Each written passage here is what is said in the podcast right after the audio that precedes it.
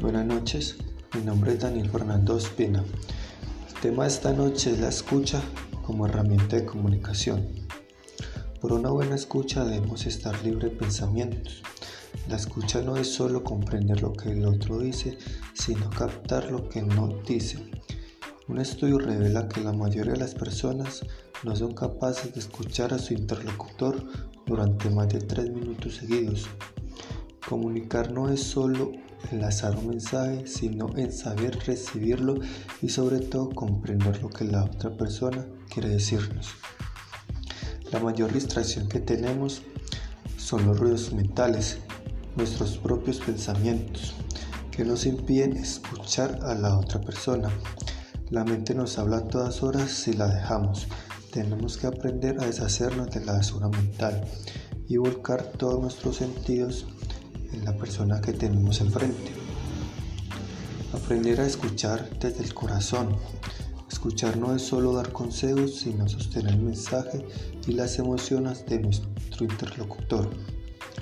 La escucha activa es un reto que requiere técnica y práctica y sobre todo sentimientos y disposición para descubrir otros mundos y otros puntos de vista desde la humildad y la contemplación.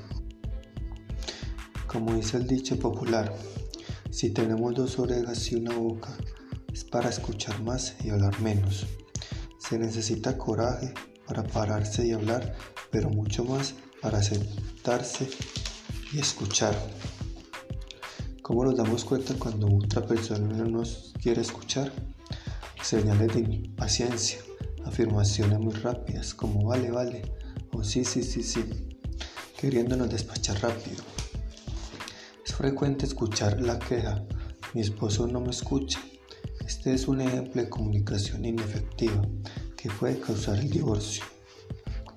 La escucha consiste en estar con la persona en el aquí y en el ahora, hablar solo cuando sea necesario te pregunten algo, mantenerse tranquilos y atentos para escuchar al otro, evitar interrupciones, distracciones como el celular, comprender al otro, cuando escuchamos, no escuchamos solamente palabras, escuchamos acciones.